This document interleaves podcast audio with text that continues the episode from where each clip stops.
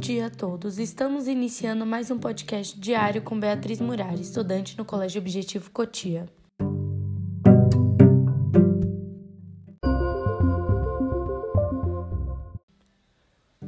O assunto que iremos abordar é a música e o adolescente. Quais são seus benefícios, sua relação, sua influência e muito mais. Quer descobrir isso? Então venha comigo.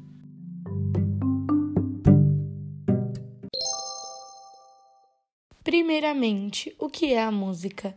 A música é uma forma de arte que se constituiu na combinação de vários sons e ritmos, seguindo um determinado tempo.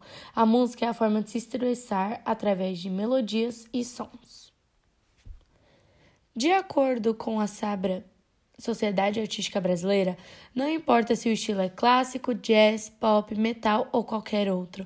O adolescente relaciona-se com a música por diversas razões, como a construção da identidade, liberação de emoções negativas, busca por inspiração, autoexpressão, sensação de pertencimento a um grupo, entre outras. Ronso não discorda. Em seu estudo realizado nos Estados Unidos, indica que a música é um fator importante para que o adolescente reconheça suas emoções. Segundo a autora, o manejo do sentimento se torna possível, pois a música funciona como objetivo, objeto projetivo do adolescente que ouve e se identifica com ela. Hoje em dia existem muitos estilos musicais, como funk, sertanejo, trap, rap e entre outros, os quais são escutados e discutidos diariamente por adolescentes. A música está presente no cotidiano dos jovens, seja em casa, na escola, no carro, no hospital ou até mesmo em momentos tristes ou felizes. A música sofreu muita alteração ao longo dos anos. No início, os adolescentes escutavam muito rock, jazz, clássico, entre outras. Hoje em dia é muito escutado trap, rap, funk ou até mesmo pop. Porém, muitos desses estilos são criticados devido a produzirem músicas com letras maliciosas e desrespeitosas. A música é reconhecida por muitos pesquisadores como uma modalidade que desenvolve a mente humana, promove o equilíbrio por proporcionando um estado agradável de bem-estar, facilitando a concentração e o desenvolvimento do raciocínio, em especial em questões reflexivas voltadas para o pensamento. Por isso ela é tão importante e necessária na vida do adolescente, pois ela muda a perspectiva e o entender para que o adolescente se conheça.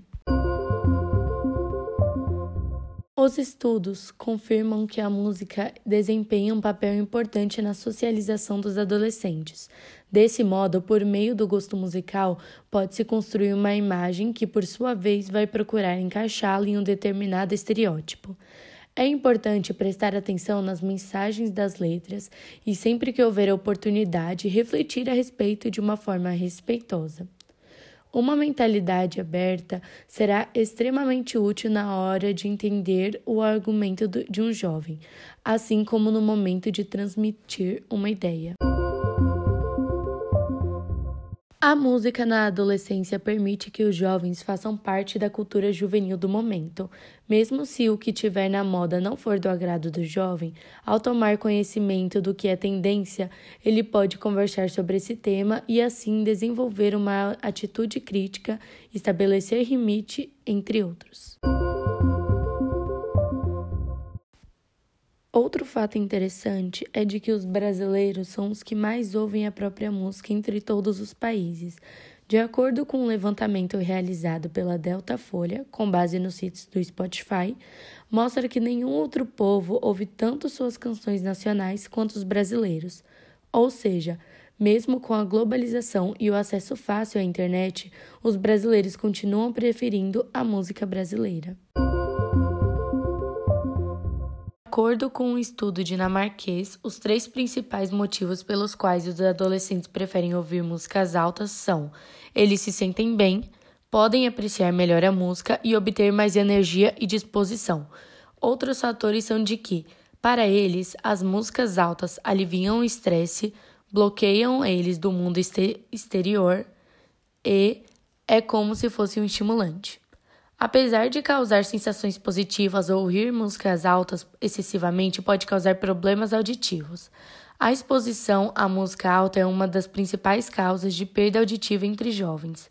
Isso porque os jovens possuem alguns hábitos arriscados para a audição, incluindo ouvir música alta no fone de ouvido e frequentar festas e shows, onde o nível de som pode chegar a 120 dB, sendo que o volume confortável para a audição humana é até 85 dB.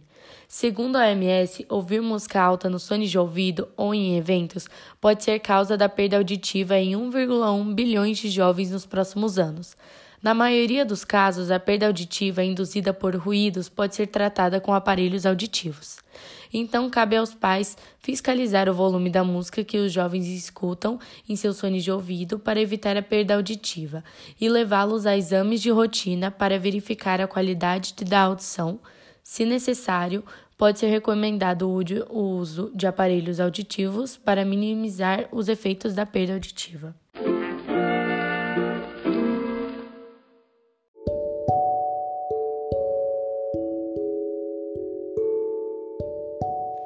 Obrigada a todos meus ouvintes, espero que tenham gostado do podcast de hoje e até uma próxima.